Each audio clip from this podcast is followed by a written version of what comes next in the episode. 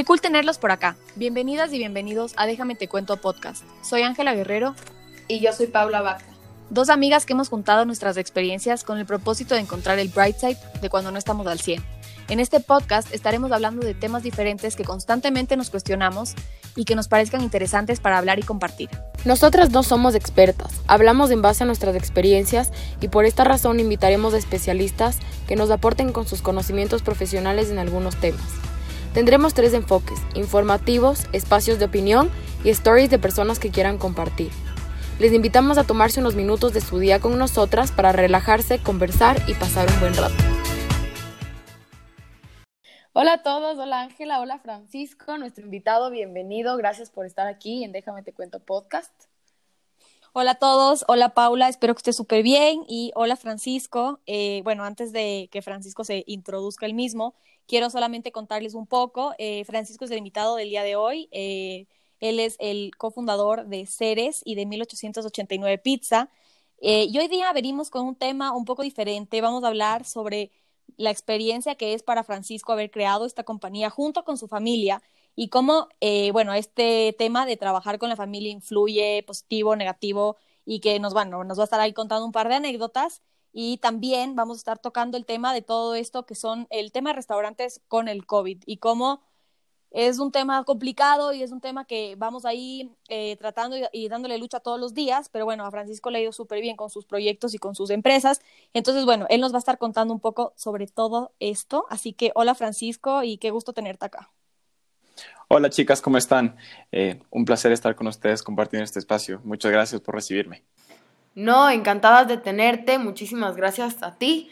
Y bueno, creo que este podcast va a ser muy enfocado a los emprendedores y a dueños de las empresas eh, que han tenido que superar retos súper importantes, tratar de encontrar soluciones eh, a temas que actualmente les han golpeado bastante, pero que finalmente les ayudan a crecer, ¿no? Nos parece súper interesante que estés aquí, así que más bien cuéntanos un poco de ti, un poco de, de qué se trata Ceres y 1889 Pizza, así en breve, para que de ahí podamos entrar en los temas que, de los cuales venimos a hablar.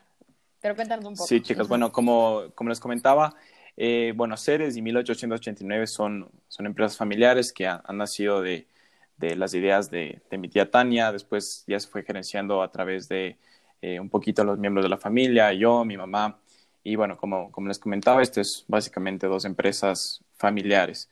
Eh, bueno, Ceres nace, la verdad, de, de una idea eh, en, uno de los viajes de mi tía en, en Madrid, existe un, un, bar de cereales. Eh, entonces, eh, mi tía regresó al país con, con, esta idea de cómo conectar qué le gustaría a, a la persona ecuatoriana y conectar este desayuno ecuatoriano con el nuevo concepto que serían los cereales. Entonces, así es como nace Ceres, la verdad. fue hace casi ya tres años y medio. Entonces, fue un proceso, la verdad, el crecimiento y si, si nos tomó un poquito, yo diría que un año, un año, un año y medio más o menos, eh, poder posicionarnos del mercado. Y recientemente hemos sacado este nuevo proyecto de una pizzería al corte eh, que se llama 1889. Es el, precisamente el, el, año donde se creó la, la pizza margarita, de ahí viene el nombre. Excelente. Y bueno, eh, con Ceres van tres años, como, como nos comentaste.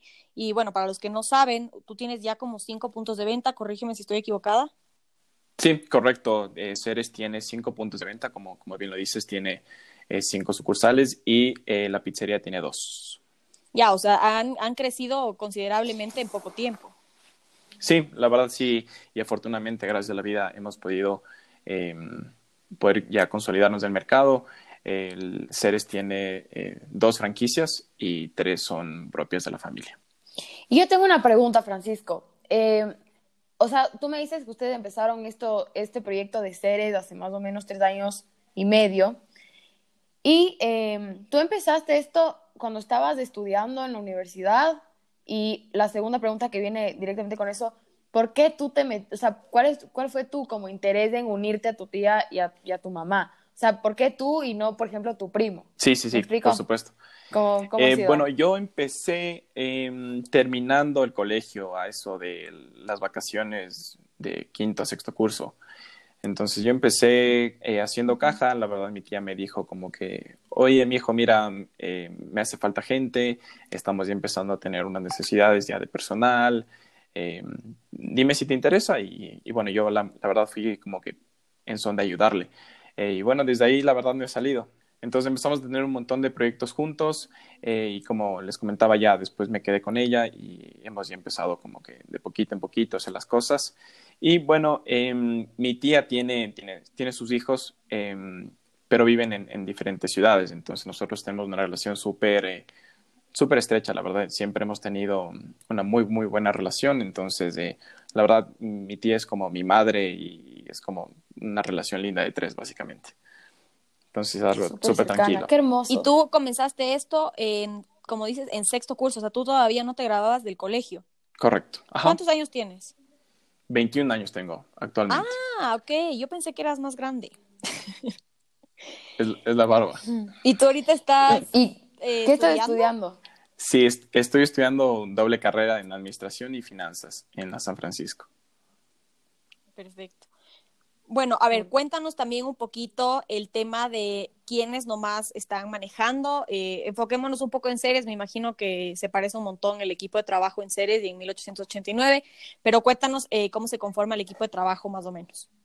Ya, perfecto. Sí, eh, básicamente Tania, mi tía, es, podríamos decirle, un, título como la directora general ella básicamente se encarga de, las compras de los clientes, unas cositas un poquito más operativas.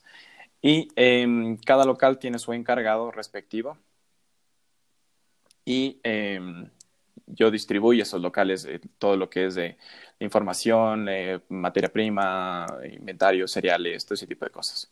Entonces, básicamente, em, los locales cada quien tiene su, su encargado, su, equipo de trabajo em, yo que distribuyo básicamente las cosas y obviamente Tania, como les comentaba, también está encargada de, de, de todo el proyecto de, de, productos, de innovación y también existe, bueno, es un poquito más aparte el grupo de marketing, que eso es básicamente una tercera persona que, que, que lo maneja.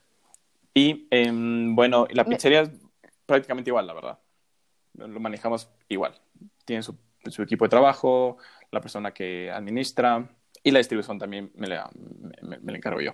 Qué cool, me parece súper chévere y me imagino que, o sea, a la final, eh, estudiando tu administración de empresas, yo también estudio lo mismo y, y, una de las cosas que sí creo es que tú has aprendido, me imagino que tú has aprendido un montón más que nada en la, como más o menos en la uh -huh. cancha ya. Entonces me parece súper cool que eh, tengas aparte de lo que estás estudiando la experiencia porque justamente... Eh, vas viendo qué cosas vas aplicando y qué no. Ahora, eh, creo que una de las preguntas, ya lo que sí te quiero hacer es cuáles han sido los retos eh, con el tema de tratar con las personas y sobre todo como cómo han manejado la comunicación eh, justamente como siendo familia y también haciendo negocios y creciendo juntos. ¿Cómo han manejado eso? ¿Qué es lo que tú recomendarías a una persona que se está metiendo a hacer un negocio con familia o amigos?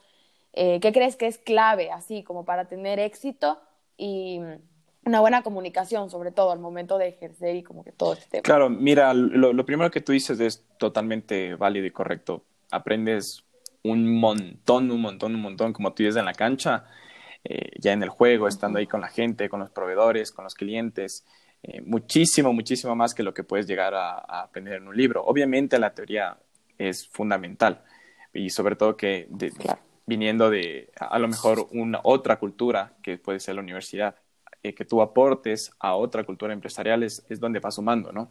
Uh -huh. Entonces, eso es lo primero. Uh -huh. eh, segundo, el, los negocios y la familia, la verdad es algo que muchas veces a las personas le, le tienen mucho miedo, eh, pero uh -huh. manejado y, y, con, como diría, con pinzas es algo realmente bueno.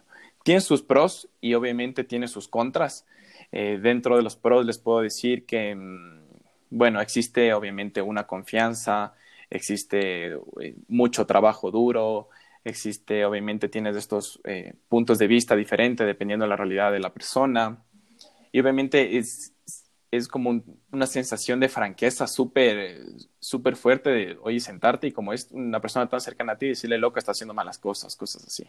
Y aprender a separar eso de claro. negocio y te hablo porque eres mi mamá, pero te estoy hablando también porque estamos en una reunión de negocios, me parece súper importante. Correcto, entonces sí, eso es, y, es chistoso, y eso siempre le he dicho, por ejemplo, a mi prima que, o, cualquier persona que me llama y me dice, oye, ¿por qué me respondes así? o ¿por qué me hablas así? O sea, hay que, estoy en horario de trabajo, estoy en una reunión, estoy ocupado, eh, no, tengo, no tengo la verdad tiempo para decir, hola mamita, ¿cómo estás? Eh, ¿cómo, está, ¿Cómo está la familia? ¿Cómo está el guagua? ¿Me entienden? eso. Sí, y entonces sí les digo como que, miren, almorzamos y conversamos como familia, cualquier tipo de cosas. Entonces sí, es, sí ha costado esta separación de, de qué es trabajo, qué es vida personal, porque sí se llegan a mezclar muchas veces. Y eso es lo que puede llegar a afectar una relación en la familia. ¿Tienes algún story time, tal vez, alguna anécdota media chistosa o que valga la pena contarnos sobre algún incidente trabajando con tu familia? Claro, eh, miren, como les comentaba, existe un, montón de pros y, historias chistosas, podría ser, la verdad, miles, porque, eh, por ejemplo, mi tía tiene cuatro perros y yo tengo dos, entonces muchas veces pueden, eh, a lo mejor cuando estén en el local, van y ven un perro ahí que se mete por las mesas y después va atrás a, las oficinas y, y, está ahí, ¿me entienden? Es como que es, es parte ya de nuestras cosas y, al ser nuestro perro no le decimos, oye, no puedes entrar, ¿cachas? Entonces eh, es, es, es, algo que la gente lo ve, lo, puede llegar a ver como que raro, pero para nosotros es, es, chéverísimo poder compartir, o sea, la verdad, mostrarnos como, como son, como somos la familia. Y pet eh, friendly. sí, aparte somos pet friendly, obviamente. Tener ese concepto. Y ese concepto es... Sí, correcto. Qué hermoso, no tenía idea de eso. Sí, entonces, eh, y obviamente viene, eso viene arraigado a lo que somos nosotros, o sea, nosotros somos amantes de perros, pero ah, con locura. Entonces, eh, no, no, sería coherente que mi administración no permitiera perros, ¿me entiende? Y sabes que lo que acabas de decir ahorita me parece muy, muy, muy importante y es algo que realmente yo cuando tenga alguna empresa o cuando, o en general cuando esté en algún puesto de trabajo, justamente encontrar este como alineamiento con no solo obviamente los valores es muy importante, pero también justamente como más o menos con tu personalidad y con lo que transmites, porque creo que esas cosas tampoco se pueden forzar. O sea, lo que una empresa, un restaurante transmite, eh, se transmite así de fácil y el consumidor lo siente. Entonces, me parece súper chévere lo que acabas de decir de, de que son una, o sea, sería ilógico que tú no tengas un, tu administración o en tu restaurante no sea pet friendly si es que realmente ustedes son amantes y dicen, en verdad no tengo lío que Correcto, Me parece súper cool. Entonces igual, eh, otro ejemplo de eso es, por ejemplo, el servicio. El servicio que hoy por hoy se da es el servicio que en algún momento se dio por mi tía, por mi mamá, por mí, eh, por, por cualquier persona que en verdad queríamos como que que nuestros empleados también den ese tipo de servicio y que en verdad expresen lo que en verdad es, la empresa, los valores, todo lo que nosotros queremos expresar a la gente y que ellos también se sientan parte de la familia, porque al final al cabo esto es una relación, el cliente, el cliente empresa es una relación, la verdad, aunque ustedes no lo crean. Sí. Es, es, es, chistoso. Entonces, em, no sé, a lo mejor eh, otra cosa que también es buena, que ahorita se me viene a la mente. Muchas veces en, en, en las comidas familiares tenemos como que venimos cargados de anécdotas buenas, malas con, con, clientes y, y, nos descargamos de todo lo que nos pasa durante la semana, durante el mes, porque, o sea, ya les digo, me ha llegado gente en la puerta y ven todos los cereales que tienes en el local y dicen, oye, disculpa, e-, este es el, local que vende cereales, así, es como que... No. no, no sé, o sea, no sabes qué responderle, ¿me entiendes? Y obviamente, ¿qué le dices al cliente ahí? Pero ya en la mesa nosotros ya nos reímos y ya compartimos las cosas. Cada quien tiene sus experiencias porque ya te digo, todos hemos pasado por atención al cliente, todos nos hemos topado con clientes eh, jodidos, todos nos... Eh, así. Y qué chévere que se empapen un poco también cada uno en diferentes áreas. Me parece que eso tal vez en una empresa donde no sea familiar es más complicado. Sí, sí, la verdad es que sí, y eso ya te digo, eso ya viene desde la visión de, desde un inicio, es, o sea, nosotros las personas tenemos que, y eso es algo chistoso, porque recién, recién, hace poquito me peleé con mi tía porque me dice, oye, tú tienes que salir y recibirme a la gente, porque de eso se trata, o sea, nosotros somos una empresa familiar, entonces eh, es, un, es, una cosa diferente que, que, te atienda a lo mejor un mesero que es contratado, que le pagas un sueldo, que, que te atienda yo que sé el dueño o, o, el sobrino del dueño, el hijo del dueño, cualquier cosa. Claro. Sí. Y con la idea que de cereales me parece bastante interesante cómo le hacen igual un ambiente bastante casero, porque al final cereales la mayoría de veces los consumimos de desayuno o en la noche, digamos, en nuestras casas. Entonces, toda esa idea eh, eh, te hace sentir parte de algo más y que tengan esa misión de que sus empleados también se sientan parte de hacer que todo fluya mejor y que todo como que esté alineado a sus valores y a, bueno, más que valores, a lo que ustedes quisieran transmitir como experiencia al cliente. Correcto, sí, correcto. Totalmente de acuerdo. Entonces, sí, básicamente eso y, obviamente aquí viene ya, ya el otro tema de es ahora los empleados, cómo se forjan los empleados, cómo tratamos nosotros a los empleados. Y eso es, es un tema, mm, con, con, todo esto del COVID, es un tema que se ha vuelto realmente delicado y súper, súper, súper importante de tratar, como les decía al principio, con pinzas, porque mm, no sabes la realidad de la gente, o sea, tú no sabes quién está atrás de, de, esa cabeza de familia, entonces es, es, es, es un desafío, diría yo. Sabes que eh, me parece chévere que ahorita nos, nos hables un poco del tema del corona, o sea, de cómo, cómo los, tú como seres se han enfrentado al COVID. Siento que ha sido muy duro en general para la mayoría de personas. un montón de gente ha perdido sus, trabajos, eh, a mucha gente se le ha bajado el sueldo un montón, justamente por temas de que no han podido vender como lo hacían antes. ¿Cómo tú, eh, manejando gente, entendiendo que justamente hay familias detrás, cómo has logrado tú con tu familia, o sea, con tu tío y tu mamá, manejarlo de una forma correcta, como que tratando de hacer justamente un, como tú me dijiste, creo que en la llamada de ayer, más o menos de apoyarse uno con el otro y como, o sea, aquí nos ayudamos los dos, empresario y empleado de la empresa. ¿Cómo, cómo, cómo nos puedes contar tú este tema? Claro, o sea, miren, primero lo que a lo mejor ustedes ya saben o, o tal vez no, pero ahorita la ley te ampara, ¿no es cierto?, de, de, tú bajar al 70% o incluso al 55% de las horas o la carga laboral de los empleados. Eh, y eso a su vez del sueldo. Y esto básicamente va a proporcionar a las ventas. O sea, nosotros ahorita estamos eh, básicamente al 50% igual nosotros. O sea, el, tema de ventas, utilidad, todas esas cosas. Todo está a la mitad. Entonces, lo que estamos ahorita eh, logrando es sobrevivir.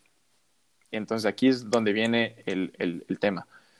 Eh, tú te sientas, reúnes a los chicos y les dices, mira, em, el tema está así, la cosa está súper complicada afuera, eh, las ventas están en, tales cifras, tal porcentaje, y ahorita es esto, mira, o todos la arrimamos del hombro o el barco se hunde. Y eso es... Exacto. Imagínense qué fuerte que es que, es que alguien te diga eso, como que, mira, o sea, nos va a tocar eh, trabajar extra, eh, trabajar por poco, eh, meterle mucho, mucho, mucho, mucho ñeque, porque ahorita es o salimos adelante o nos hundimos todos, todos, todos, todos. O sea, no es solo tú personalmente, sino todos, básicamente. Todos. Aquí tengo una preguntita, perdón que te interrumpa. ¿Tuviste alguna persona en tu equipo que más o menos, no que se te reveló, pero más o menos que no estaba en contra y te la puso difícil? Honestamente, todo el tiempo. Todo de todo el tiempo, o sea... O sea, alguien estuvo como, no, no me parece, me tienes que dar así, o todo, todos colaboraron, o sea, como... La verdad fue, tuvimos como que un tiempo durante la pandemia que nadie dijo nada, como que todo el mundo nos mantuvimos de eh, Tratando de, de, evitar, de bloquear la situación. Exacto, como que no tocar el tema y todos pasamos, seguíamos los meses tranquilos, tranquilos, hasta que en efecto, como ustedes dicen, ya llegó alguien y dijo, oye, mira qué está pasando. Y está en todo, obviamente, en todo su derecho. Entonces, eh, aquí fue cuando, cuando nos reunimos, obviamente cerramos el mes de junio, si no estoy mal, y ya, o sea, tuvimos los estados de resultados, ya revisamos los números y dijimos, muchachos, esto está. Entonces reunimos a todos, dijimos, señores, es esto. Eh, como les decía, ahorita no hay capitanes, ahorita no hay empleados, ahorita no hay jefazos, ahorita salimos todos, todos adelante por igual. Entonces, así, hemos estado, básicamente, mientras les hables claros a, la gente con la que es tu equipo, porque básicamente ya se llega, ya tienes una relación, pasas un montón de tiempo con ellos, entonces es, chicos, ustedes me apoyen, yo les apoyo y todos salimos adelante. Exacto.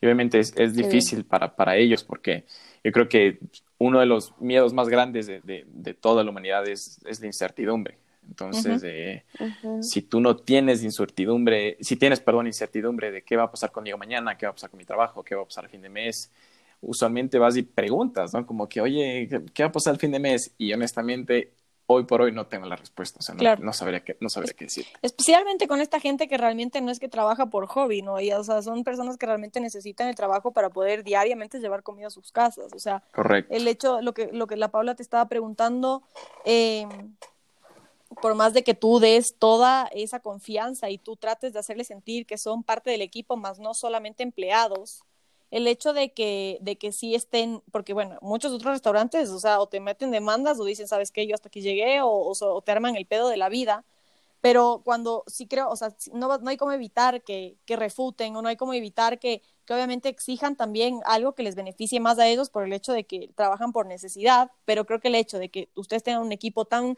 tan solidificado y tan eh, como eh, que incorpora, o sea, no sé cómo decir la palabra, pero que están todos trabajando como en un mismo equipo, creo que tienes más a tu favor la gente que, que quiere hacer que esto funcione y no necesariamente. Sí, totalmente. Exacto. Totalmente, o sea, eh, básicamente el, el, el, orden, la estructura general es la siguiente, tienes una idea, ¿no es cierto? Tienes un concepto, un producto, el 80% de que todo salga bien es la gente, es tu equipo. Exacto. Es tu equipo y tienes que tener a la gente que te quiere emocionalmente, eh, te admira, eh, le gusta su trabajo, le gusta atender a la gente, un montón de, montón de factores y eso ya les digo, o sea, la gente que se ha quedado con nosotros es porque ya gente de, de años, la verdad, de, desde el principio diría yo, que tenemos uh -huh. unos dos, tres medios fresquitos, pero el resto es gente que la verdad o hace ha ganado el puesto o ve en verdad es, es un empeño, es, o sea, demuestran tanto que, que, son trabajadores, pero excepcionales, que no les puedes decir, sorry, o sea, eso es imposible, es imposible. Entonces, eh, y, eso sí, la verdad, eh, hay que reconocer, eh, por lo menos mi tía no ha, no ha bajado la nómina, y eso ustedes a lo mejor dicen, ok, es bueno, malo, pero yo les podría decir que las empresas eh, no solo de restaurantes, sino un montón de empresas han cortado la nómina de mitad para abajo. O sea, es muy, muy heavy. Y nosotros tenemos una nómina de entre 18 a 25 personas, digamos. Eh, pero de esas 25 personas son a lo mejor 25 familias. Y esas 25 familias son, no sé, 100 personas. Entonces, eh, hay, hay, que también tam tomar en cuenta esas cosas, esos pequeños detalles que no, no se ven como que hacia la superficie, ¿no?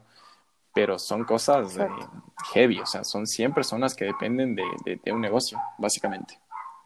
Totalmente de acuerdo. Eh, aparte, yo quisiera ahorita también hablar un poco sobre el tema que conversamos antes, eh, justo ayer, de la, del tema de, de tus empleados y que, y que tienes algunos que son venezolanos y creo que es interesante tocar este tema en el podcast, que nos cuentes un poco las experiencias que nos contaste ayer, que has tenido, eh, cómo manejas tú también elegir al personal que trabaja contigo, por qué te dejas llevar, eh, qué es lo que tú buscas en alguien que trabaje para ti. Eh, bueno, sí, primeramente es importante, sí, obviamente recalcarles, como decían, una gran parte de nuestros empleados eh, son, son extranjeros, son venezolanos, eh, pero eh, todo este proceso de selección básicamente es, es, es, bastante fácil, la verdad, entra una hoja de vida, pasan por un proceso de selección, yo diría que a ojo, así como que ven tus competencias, tus experiencias, básicamente tu currículum físico, después se les llama una entrevista y ahí es donde, donde se decide básicamente, la entrevista es todo. Cómo, cómo te desempeñas, cómo, cuál es tu interés, eh, obviamente tus habilidades físicas, si es que sabes eh, hacer café, qué tan buen arte latte sabes hacer, dónde has trabajado, bueno, un sinfín, la verdad, de, de, de habilidades. Eh, y, uh -huh. y, obviamente eh, después se les pone a, a, a, prueba, ¿no? A ver, coges al, como, como tú dices, a la cancha y a ver qué pasa. Exacto. Entonces, sí, la, la, verdad es, yo he compartido con, con muchísima, muchísima gente y me he logrado llevar experiencias geniales, la verdad. Son gente realmente cariñosa. No, no, sé qué, no sé qué es, tal vez es cosa de ellos, pero ellos tienen mucho el, el tratarte con un cariño, pero de, de, mi vida, de mi amor, de, de, cariño esto, cariño el otro. Y a lo mejor nosotros no estamos acostumbrados, o por lo menos yo no estoy acostumbrado a que una persona normal, casual con la que estoy trabajando me diga, mi vida, mira esto. Entonces, eh, al principio me parecía chocante, ¿no? Como que claro. O sea, o sea, vamos así, tú a lo tuyo y yo a lo mío. Pero después, la verdad, me di cuenta que lo hacen con, con todo el cariño y súper, súper honesto. Entonces, las personas eh, meten un montón, montón de cariño y un montón de entrega a su trabajo porque si bien lo necesitan, están básicamente agradecidos contigo. Que les des una oportunidad, que tengas eh, eh, un trabajo fijo, un trabajo estable, un, un, buen ambiente de trabajo. Un buen trato. Correcto.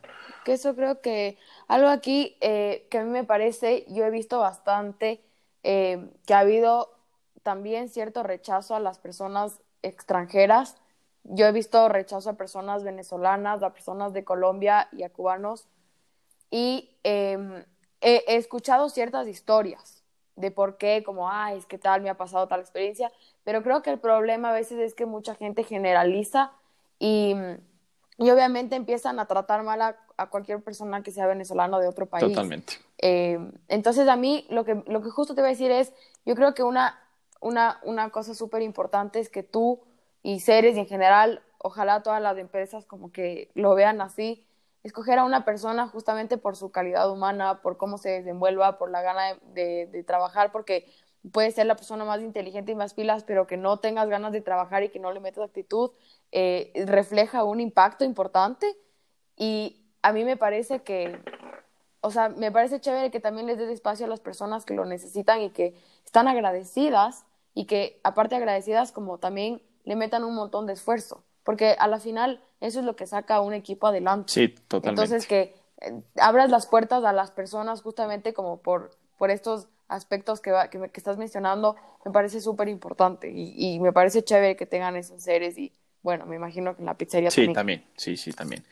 Y, y aparte de, de, de competencias, de habilidades, les puedo decir por mi experiencia que 8 de cada 10 extranjeros son un amor de personas, son, son no, sé, no sé, la verdad son súper cariñosos, súper entregados, cocinan riquísimo, cocinan delicioso, entonces que te compartan, que hay este como este mix de, de culturas, es súper chévere, súper chévere, tú al final al cabo aprendes un montón de un montón de personas y cada quien es, es un mundo diferente, es un, literalmente es un planeta diferente cada persona, entonces, súper chévere. ¿Y alguna vez has tenido que, enfrentar una experiencia como, o sea, alguno de tus empleados justamente venezolanos o alguna cosa, ¿has tenido alguna experiencia con algún ecuatoriano que les genere, sea, que, les ponga atención justamente por este tema de que son de otro lado? La verdad, sí, sí, y me da mucha pena decirlo, pero bastante.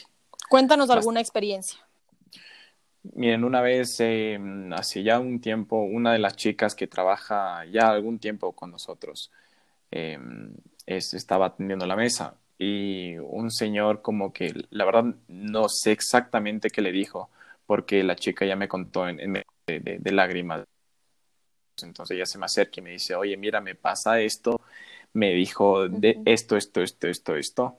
Y son palabras que tú dices, Dios mío, ¿qué, qué hace ese hombre en mi local? O sea, cosas así.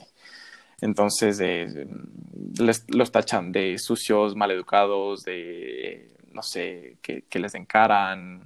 Horrible, horrible. honestamente horrible. Fue una experiencia súper fea que alguien venga llorando y decir, oye, eh, me dijo eh, veneca sucia, cualquiera de esas cosas. Y es, ¿qué haces ahí? O sea, es como que, ¿por qué? Porque hay ¿Y qué este haces ahí? Tú como, tú como, tú como encargado del lugar, defender a tu, a tu personal y a la vez como tratar con este cliente complicado. ¿Qué, qué hiciste? O sea, ¿cómo, ¿cómo enfrentas este tipo de situaciones? Bueno, en, en, esa, en esa ocasión en particular, la verdad fue de acercarme al cliente y decirle, señor, discúlpeme, honestamente, puedo perder la venta, puedo perder lo que sea, pero no, o sea, usted no comparte mi filosofía, no comparte mis valores, va a tener que salir de local. Entonces, cosas así. ¿Y qué te dijo? obviamente el señor eh, en, en, llamas, ¿no? En furia y... Pero, y haciendo un show frente a todo el local, pero, o sea, es algo que, como, como les decía antes, eh, no comparte, no, no compete, o sea, es como que, no, no, no, no saben, o sea, no va conmigo, entonces esas cosas, la verdad, mm, rechazo rotundamente. Entonces ahí fue, mm, ahí fue cuando, cuando la verdad le dije al señor, señor, gracias, pero siquiera no me pague. Yo me acuerdo clarito que le dije, siquiera no me pague, señor. O sea, esté tranquilo, pero estas actitudes no, aquí no, gracias. Entonces, eh, sí, la verdad, obviamente sí hay que tener como que analizar, como, como siempre decimos nosotros, hay que pensar antes de, de, disparar, ¿no es cierto? Hay que apuntar antes de disparar. Hay que pensar bien, ver los dos puntos de vista, hablar con el uno, hablar con el otro antes de tomar una decisión.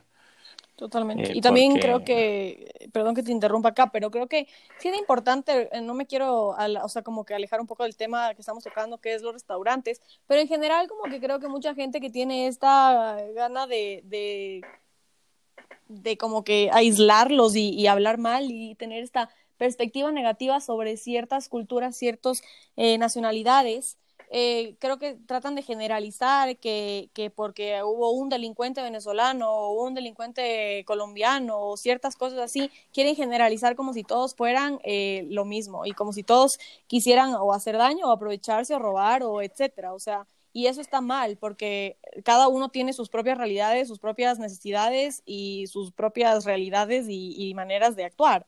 Eso está bien, que me parece súper bien que hayas eh, dice mucho de ti y, dice mucho también de la forma que tú tratas a tus empleados, porque muchas veces eh, en otros restaurantes por no perder la venta o por simplemente dar ese gusto al cliente que está bien, pero hay que tener esos límites establecidos y claros hasta qué punto tú vas a permitir que se le trate de tal o, o, cual forma a, alguien que trabaja para ti.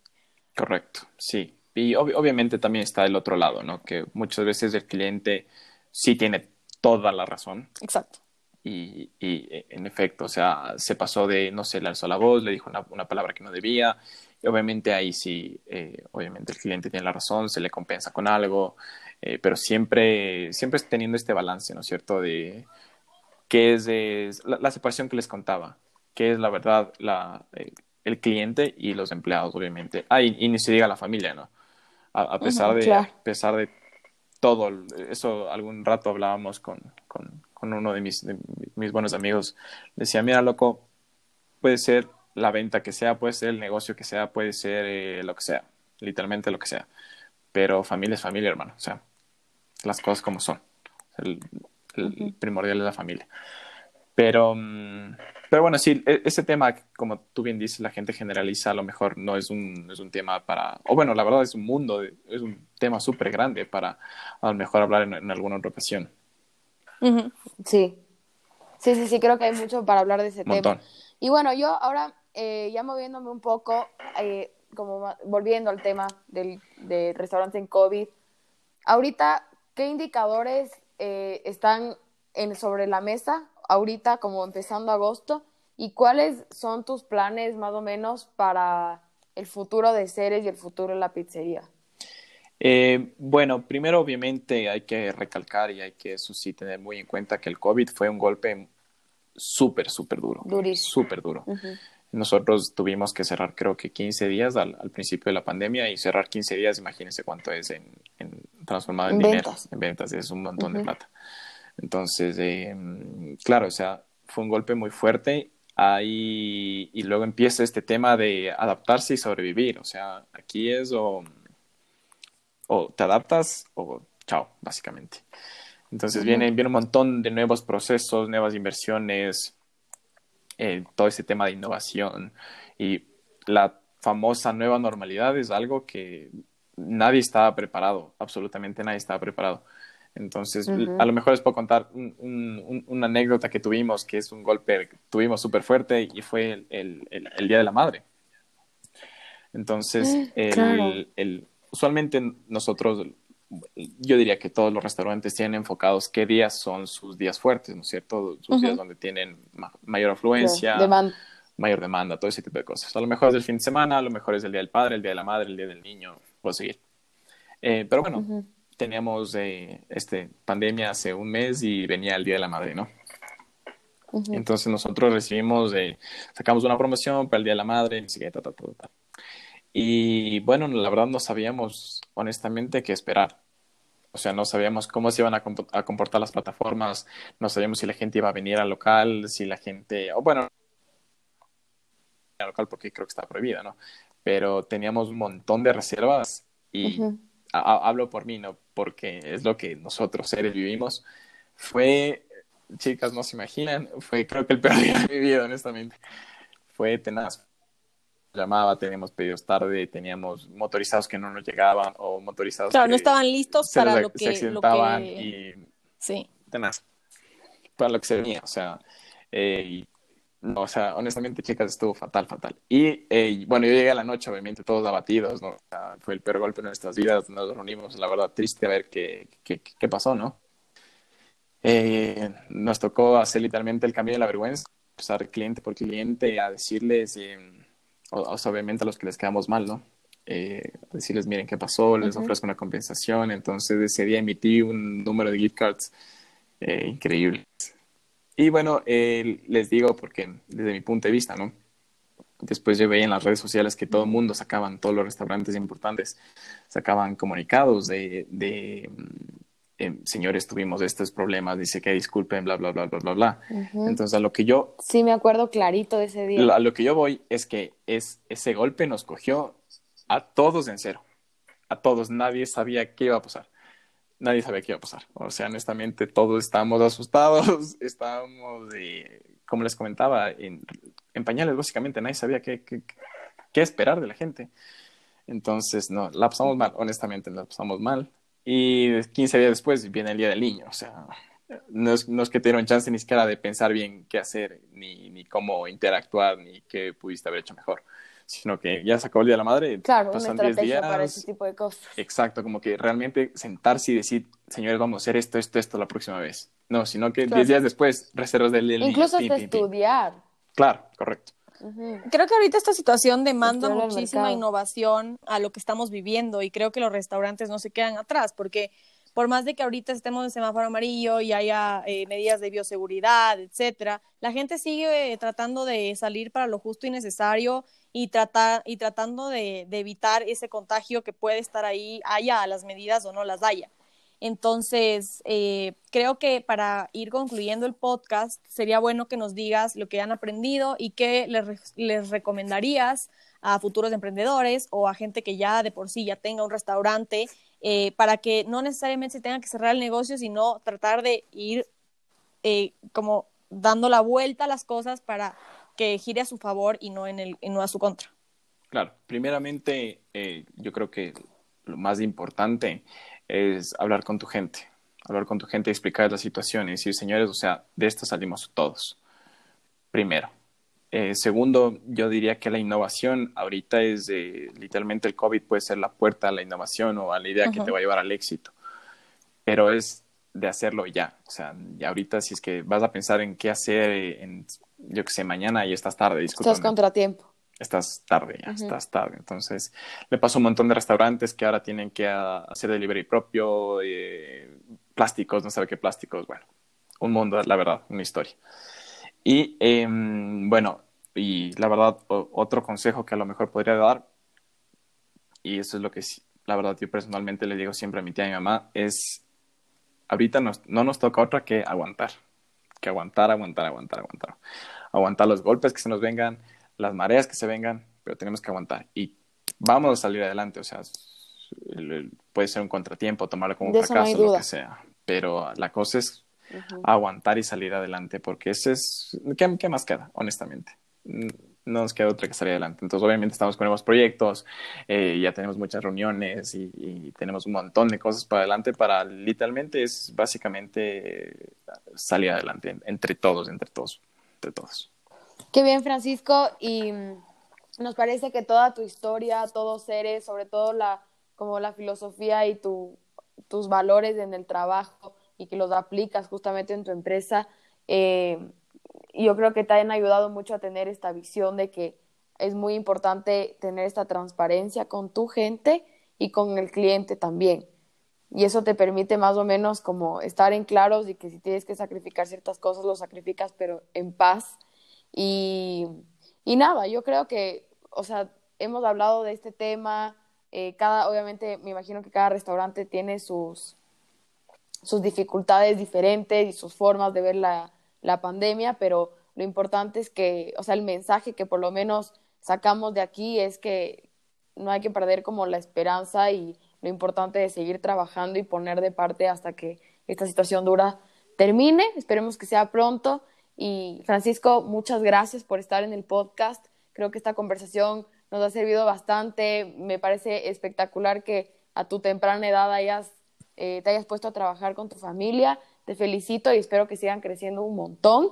Y esperamos también en un futuro tenerte otra vez en el podcast para conversar capaz de cuando qué pasa con seres de aquí a dos años y ver en dónde están. A ustedes, chicas, por el espacio, por recibirme, por obviamente escucharme todas las cosas que tengo que decir. Y sí, a lo mejor que, que, no sea la primera vez y a lo mejor nos podemos topar en, en algún otro rato.